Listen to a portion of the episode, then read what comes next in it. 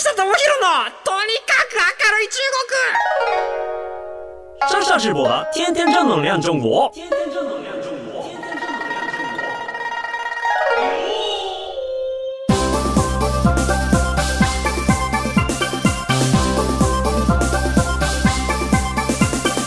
绅士们、女士们、大家好，我是上下直播。皆さんこんにちは。中国ビリビリナンバーワン日本人インフルエンサーコンテンツプロデューサーの山下智博です。日本放送、ポッドキャストステーション山下智博のとにかく明るい中国。この番組は中国で結構有名な私があなたの知らない中国の面白トピックやそんなにどやれない豆知識を紹介していき、日本と中国の架け橋ならぬローション的な役割を果たしていきます。ということで今日もちょっとメールを紹介したいなと思います。はい。えっ、と、山下さん、はじめまして。はじめまして、福八と申します。山下さんより少し年下の社会人男性です。僕は外国語で会話するのが好きで、今年の夏に中国語を独学で勉強し始め、超基礎的なフレーズは覚え、今はスマホアプリでマジで簡単な中国語ですが、ネイティブの方とチャットしています。すごいですね。今年の夏に始めてもうチャットするんですか？ああ、素晴らしいですね。えっ、と、質問ですが、山下さんが中国の方と会話するときや動画を作るときに気をつけていることってありますか、えー僕は中国の方と会話するとき、悪気はなくても相手を不快にしていないかどうしても気になってしまうんです。よろしくお願いします。えーっと、そうですね。僕もね、すごく引っ込み思案で引きこもりの手合いがありまして、あの、中身のない話ができない自分はもう話す価値ないってずっと思ってたんですよね。あの、あの、私は日本人です。蕎麦が好きです。あなたはみたいな、この会話に何の意味があるんだろうみたいな、なんか本当は会話すること自体がすごい大事なんですけれども、あの、なんかそういう伝えたいものとか中身のないものを伝えて、なんか相手の時間をこう、浪費させていくのがすげえ申し訳ないな、みたいな気持ちになったりとか、ちょっとすることがあって、多分ものすごくあのメンタルはすごい似てると思います。うん。まあでも、WeChat とか、まあ今 LINE とかもあるんですけれども、僕は結構、その、相手の時間をあまり消費させないでっていう意味で言うと、音声メッセージ、ボイスメッセージを中国語でたくさん送ってもらうようにしてました。はい。で、大体聞き取れないんですよね。バーって言われても、何言ってんのこいつみたいになるんですけども、会話の中だったら、一回一回止めなきゃいけないです。今なんて言ったの？ちょっと書いてと。あー、なるほど、こういうことね、みたいな感じのことがそこで分かったりするんですけれども、それやってると、マジでこう会話が進まなくて、日本語でもうあの、10個ぐらい文章を喋れば済むところに、まあ中国語だと30分とか40分とかかかってしまって、うわ、なんか、本当にありがとうなんだけど申し訳ない時間を過ごさせてしまったなっていうのがあったので、だからもうボイスメッセージガンガン送ってって言って、で、それでこう、その人の声をたくさんたくさん聞いて、で、慣れていくんですよね。で、あ、こういう風に使うんだとかっていう言葉の使い回し、教科書とは全然違うような言葉の使い回しとかあるんで、こう、音声メッセージもらって好きなタイミングで何回も復習できるっていうのはすごく大事だなと思います。プラス、中国の WeChat だったら、えっ、と、ボイスメッセージが来て、向こうの、まあ、いわゆるマンダリンが綺麗だったら、あの、文字変換機能がついてるんですよね。あの文字変換ってピンと押したら、こう聞かなくても文字でバーって出てくるんですよ。で、そこでまず正解を見て、で、その後ポンって押すと、その漢字が、えっと、しっかり発音された、その人のメッセージが届いたりとかするので、そうすると結構一人でコツコツと勉強できたりとか、あの、耳を慣れていったりとか、まあ逆に自分がこう発音チェックしてもらいたいときは自分でこう音声取って送って、なんか伝わってるみたいなで大体それ伝わってなかったりするんですけれどもその時に自分で漢字を書いてこれ今言ったんだけどって言ったらああこれはあのこういうふうに言うんだよって本番の発音を送ってもらうことであ自分とこんなに違うんだみたいなのが、まあ、チャット上で溜まっていくんですよ音声データってね。だからこのね WeChat をねうまく使うと割とこうあの最初耳作っていったりとか相手に時間取らせないで相手に気を使わないで中国語の練習できたりとかするのであの実際にこうネイティブの方とチャットしているんだったらボイスチャットに切り替えてください。はい。ボイスチャットに切り替えることでどんどんどんどん中国語の耳と口ができていきますのでそういった形で勉強していくとすごくいいんじゃないかと思います。はい。いや、なんかそういう意味で言うと、あの、最近僕、あの、ずっと会いたかった YouTuber の方にようやく会えまして、えっ、と、リー姉妹っていう女性の姉妹で中国語を教えたりとか、中国事情紹介している YouTuber の二人組がいまして、普段ね、三重にいるんですよね。うん。で、なんかそのお互いのことはなんとなく Twitter 上とかでは、あの、認識し合っていて、で、三重にいるんでなかなか機会がなくて、じゃあちょっと友達が、あの、知り合いだよっていうことで東京来て、たタイミングで中華をつつきながらお話しする機会がありましてすごくねお二人ともねほんわかした何て言うのかな人の良さが現れている動画を作っているんですけれども本当に動画のままというか全然すれてなくてなんかすごい心の綺麗な感じがしましてねあの本当に、えーと、お二人にはまあいろんな人いたんですけれどももう2人のこう兄弟姉妹トークがめちゃめちゃ面白くてすごく癒されました。であのー、せっかくならということでえっ、ー、と来年ですねちょっと1個えっ、ー、とまあ大きな大きなというか1個映像コンテンツ作るんですけれどもそこでコラボの約束をしましてちょっと今それに向けてすあの動いていますのでまあ日本で D 姉妹ファンの皆様にもちょっと僕の顔が動画の中で出てくることがあるかも、まあ、またあの彼女たちが中国に向けて発信していくこのお手伝いができたらなという形で思っていますなかなかねそのお姉ちゃんが最近結婚したんですようん。で、なんかその結婚したんですよね。その発表前のタイミングで教えてくれて、えー、そうなんだってお祝いして。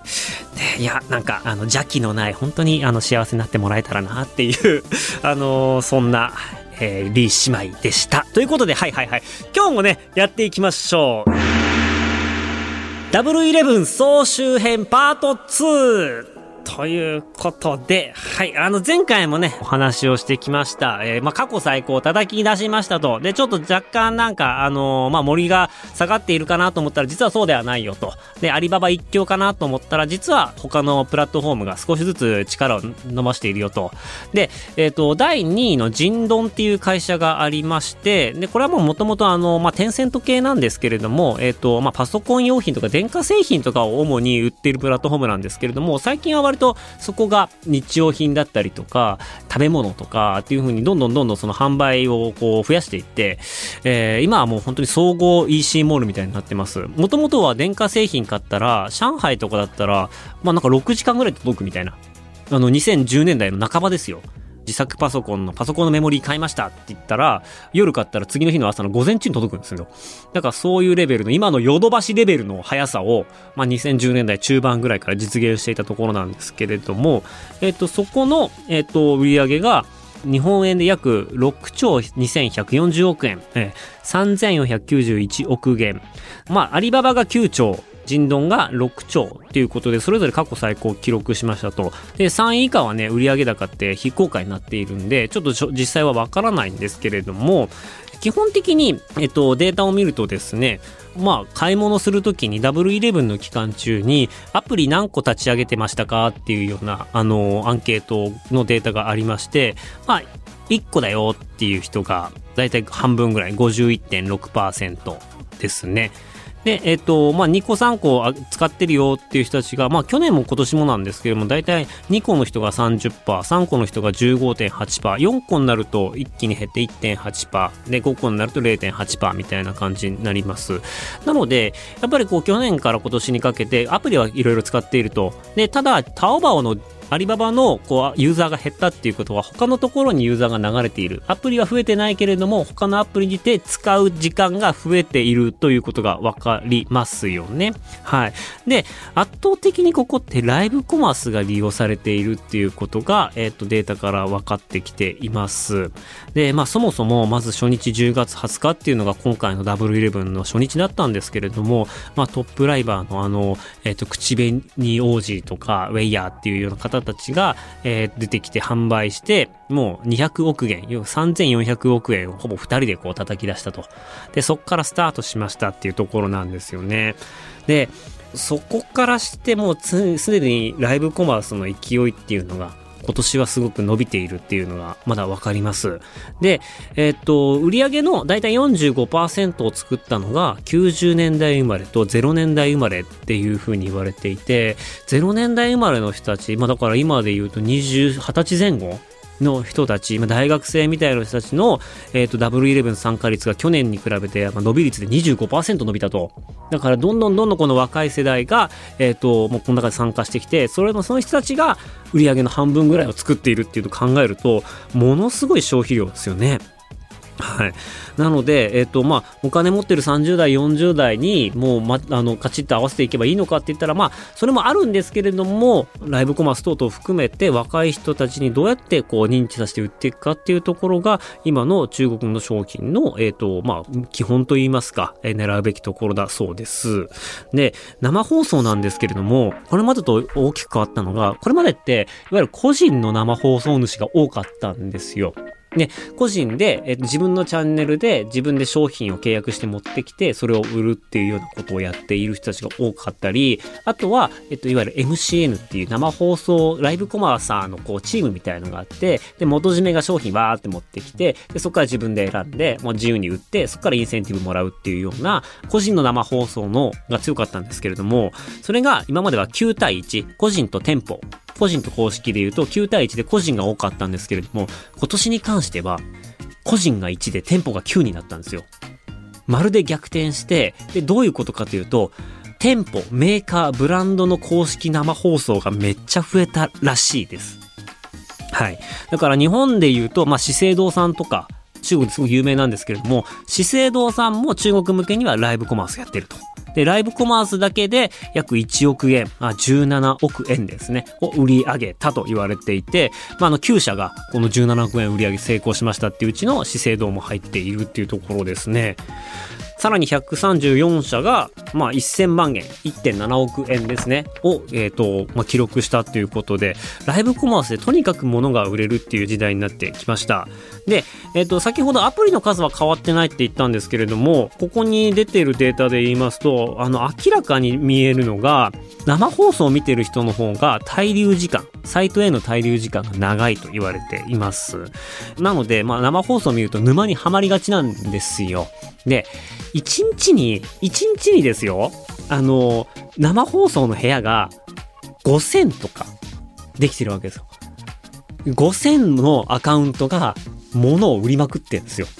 もうとんでもないですオフラインにしたらとんでもないことですよね。だからそこまで生放送がもう白熱しているので、なんか面白くないなと思ったらスワイプするとまた次の生放送に行って、で、生放送ってこう、つかみが大事なんで、一個一個の商品の紹介結構短いんですよね。だからそこでこう、いつ入ってもこう、ふって分かったりとか、あとは話が面白いとか、あの画面が綺麗とか、いあの欲しいものが流れてるとかっていうのも含めて、まあなんか欲しいものが欲しくて、なんか欲しいから買うっていうのは、まあそのままキーワード検索すればいいんですけれども、生放送って完全に暇つぶしでいいものがあったら買おうぐらいにしか思ってないんで、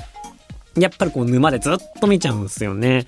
で、滞留時間が伸びていって、たまにこう心奪われるものあったらそのまま買ってしまうと。で、そんな中で中国のあのドクターアルバっていう一個の会社があって、この会社の先方がちょっと僕もびっくりしました。ね、要は、えっと、ランダムなわけじゃないですか。こう生放送をどういうふうにこう、あの、表示してもらうかっていうのは。で、まあ基本的にそこで出してもらう確率、ヒットする確率を上げるにどうすればいいのかって多分すごい考えたんでしょうね。まあ一個はそのプロモーションのお金使って、えっ、ー、と、まあ表示しやすくしてもらうっていうこともあるんですけれども、このドクターアルバっていう会社、美容のメーカーなんですけれども、まあこれのためにですね、中国版の TikTok のアカウントを4つ作って、すべてでほぼ24時間体制で生放送してたらしいです。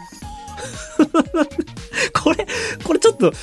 日本じゃ考えられないですよね。要は、その顧客との接点を絶えず開けておかないと利益損失になると。で、一回来てくれたら単価は高いから、もう常に接続しておいてシフトでみんな回っていく。で、そっちにお金をかけた方が、マーケティングの効率として一番いいというような結論になったんでしょうね。まあ、あの、もともとはその KOL って言われる、えっと、トップのあの、有名人に物を売ってもらうっていうところから始まっていったんですけれども、まあ、どんどんどんどんインフレが起こっていって高くなっていきます。で、その中で、えっと、まあ、毎回毎回お金を払って生放送してもらうっていうなった時に、以前もちょっとお話ししたかと思うんですけれども、なぜその人たちが、トップの人たちがトップであり続けられるかっていうところで言うと、価格なんですよね。あの、一番低い価格を出せるから、えっ、ー、と、その人のもとに、いろんな人が物買いに行くと。いうのがあって、ある程度ブランドが有名になったりとかしちゃえば、自分たちで一番高く売れば、ライバーに金払う必要なくね？っていうことになっていって、じゃあ、今の中国の、まあ、大企業の戦い方は、まあ、あの、そういうライバーとか使ったり、広告使ったりとして、もう、もう札束でこう殴りかかるような、資本かける資本の戦いになっていくんですけれども、まあ、今これからだよとか、まだちっちゃい企業だよっていうところに関しては、もう基本的に自分たちでアカウントを作って、普段日頃から面白い、その社員を出して、面白い動画を出して、で、そこにファンを貯めて、いざ、あの、お祭りだっていう時にその人が、こう、物を売ってくるっていうような形で、自社で運営する、社員として運営した方がコスパいいじゃんっていうような話になって、ここの会社は4つアカウントを、えっ、と、作りましたと。でも、それぞれすごいんですよ。あの、名前が、えっ、と、似たような名前を3つ出して、これなんか、もしかしたら偽アカウントじゃねえかって思うぐらいそっくりな名前のアカウントで同じアイコン使ってるんですけれども、まあ、それぞれね、あの13.8万人のフォロワーがいたり、12万1000人、2万7000人、5万1000人なんですけども、それぞれ、えっ、と、W11 の売り上げが13万人いるアカウントで352万元、だから5000万円ぐらいか。アカウント13万、14万人で5000万とかって稼げちゃうんですね。で、12万人のアカウントも200万元、だから3500万円ぐらい。えっ、と、2.7万人のフォロワーがいるアカウントでも、だいたい2000万ぐらい。で、5万人のアカウントでも、1000万ぐらい売れている。ということで、まあ、こういう受け皿を増やして、ライブコマースで常にライブをこの期間しているっていうところで、まあ、本当に1年の大半の売り上げを上げられちゃうみたいなところなんで、もう本当みんな必死になってやっているっていうような状態です。はい。なので、もうライバーは個人としては、まあ、まだまだその、えっ、と、仕事としてはありますし、一番最初、まあ、そのブランドの知名度を上げるには、やっぱりこう、インフルエンサーの力を借りていくっていうところは必要なんですけれども、まあ、メーカー側からしたら、まあ、一時的にインフルエンサーの力は借りるけど、ある程度ブランドが有名になったら別にお前らいりませんみたいな感じになっていて、まあ、ここから先起こってくるのは、インフルエンサー、ライブコマーサー、使い捨てみたいなものとかが、ちょっと起こってきそうで、怖い世界だなと思って見ています。結局は、その、店舗が、公式が自分たちのアカウント持ってて、そこでしっかりフォロワーがいて、あの、割引セールをそこで一番割引できれば、理論上はいらないはずなんで、他の人たちは。あとは、まあ、広報として、ま、認知してもらったりとかっていう、普通の広報は必要なんですけれども、セールに関してはね、そういうようなことっていうのが起こってきています。はい。なので、えっ、と、まあ、日本のメーカーさんとかで中国に進出しようって思っているのであれば、まあ、こういったような基礎知識を押さえていただいて、最終的には自分たちのアカウントでやるんだぞっていうようなところを目標に、じゃそれまでにどういうふうにドーピングして、えっ、と、大きくなっていくかっていうところで、まあ、インフルエンサーだったりとか、いろんなコラボだったり、セールっていうのを考えていくっていうことが、今の中国のスタンダードですというところですね。はい。で、あとはね、今回のダブルイレブンでちょっとびっくりしたのが、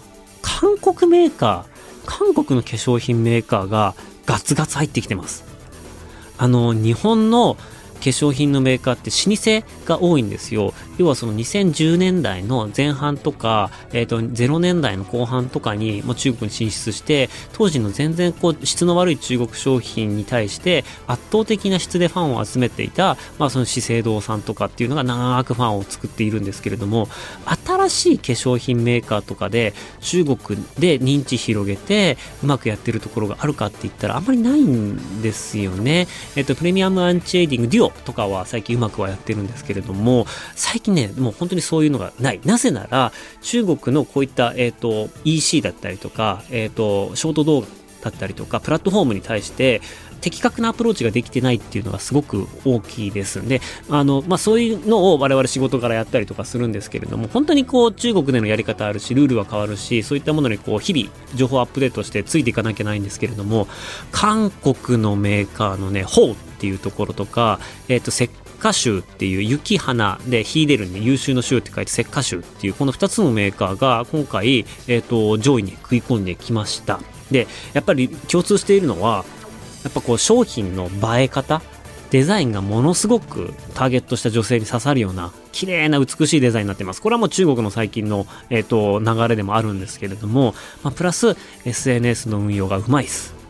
多分しっかりチーム作ってしっかりやってるんだろうなって思っています。まあだからそこまでやろうと思うと本当に予算としては毎月数百万円多分出していかなきゃないとは思うんですけれども、まあ最終的にえっ、と中国のまあ EC で回収しようと思ったらそのぐらいはやっていかなきゃないのかなっていう最低限でやっていこうと思うとやっぱりちょっと難しいですし、もっともっとその日本にいる中国人のまあ優秀な人を採用していかないとここには勝ち残れないのかなっていうふうに思っています。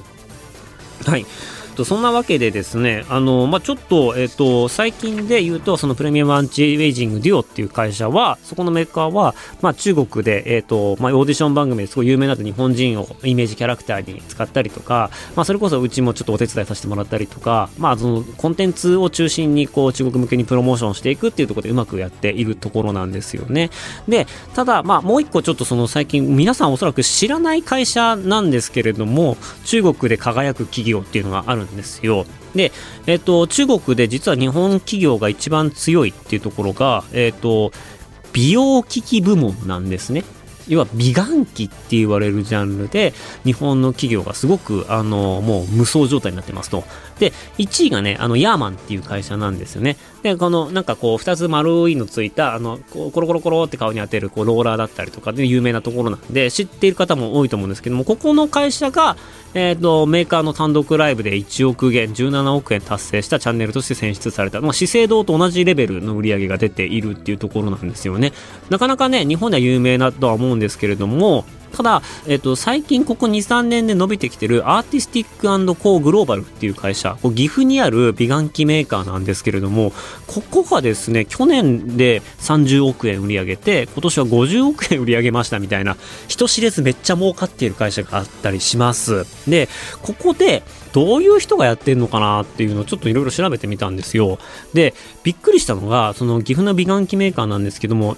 1台ですよ。1台の美顔器が20万円くらいなんですよ。これが先行の予約を受け付けたところ30秒で6000台が完売。すげえ、すげえっすよね。これすげえっすよ、本当に。で、もともと日本でも高級エステサロンとかで使われている、まあ、あの、名前のある、あの、信頼のあるメーカーということなんですけど、僕ちょっとさすがにそこまで詳しくないんで、間違っていたらすみません。はい。でも、あの、ダブルイレブンで、まあ、特別仕様っていうのも作って、その T モール用のパッケージを作って、それが4000台販売して、もうほぼ売れましたと。っていうレベルなんですよね。日本だと、そのターゲット層っていうのが、いわゆるその40代のあの方らしいで、40代の女性が主なお客さんだったっていうことなんですけれども、あの、中国のお客さんの層が20代らしいです。20代で美顔器に20万円払いますかっていうとこなんですよ。これが何よりのびっくりです。僕、だってアンカーのプロジェクターが13万円でもちょっと悩んでるみたいなことを言っているんですけれども、消費力半端ないっすよね、本当に。いやいやいやいやいやと。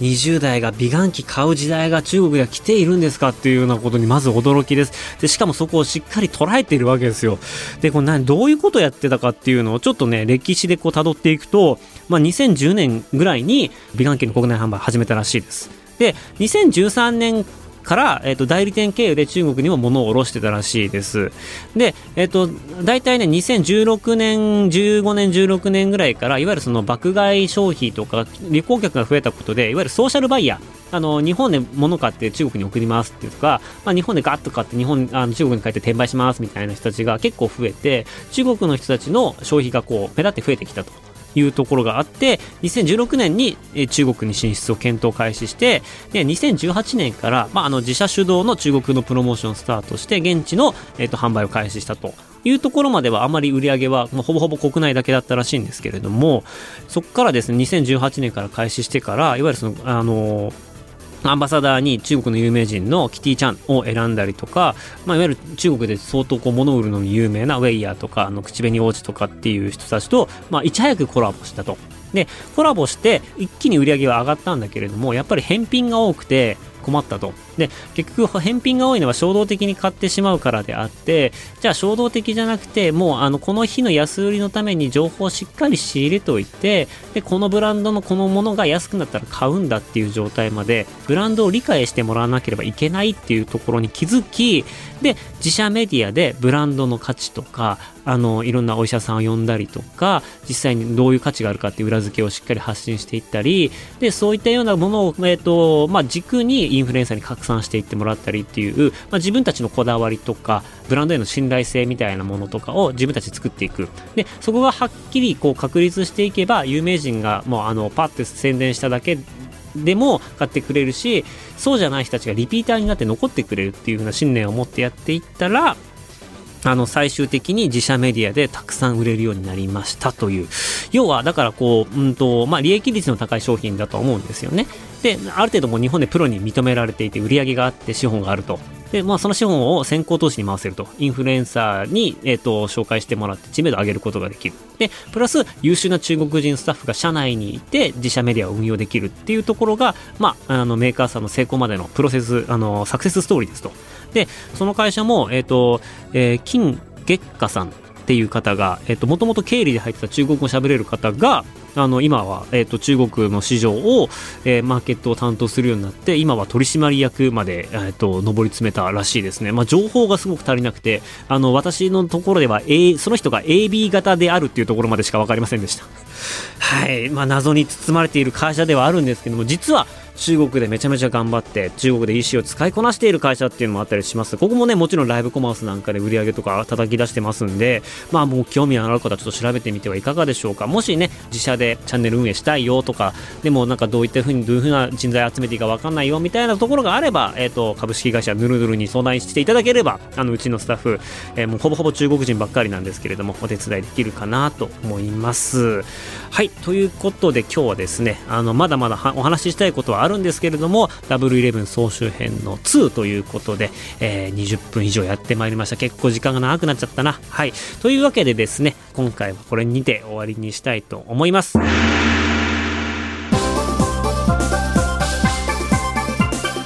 この番組ではあなたからのメッセージもお待ちしております。番組への感想中国に関する取り上げてほしいテーマなどメールアドレスは明るい at all night 日本 .com 明るい at all night 日本 .com akarui at all night 日本 .com までお願いします。ここまでのお相手は山下智博でした。それでは皆さん生ご安全シャツジェン。再见バイバイ。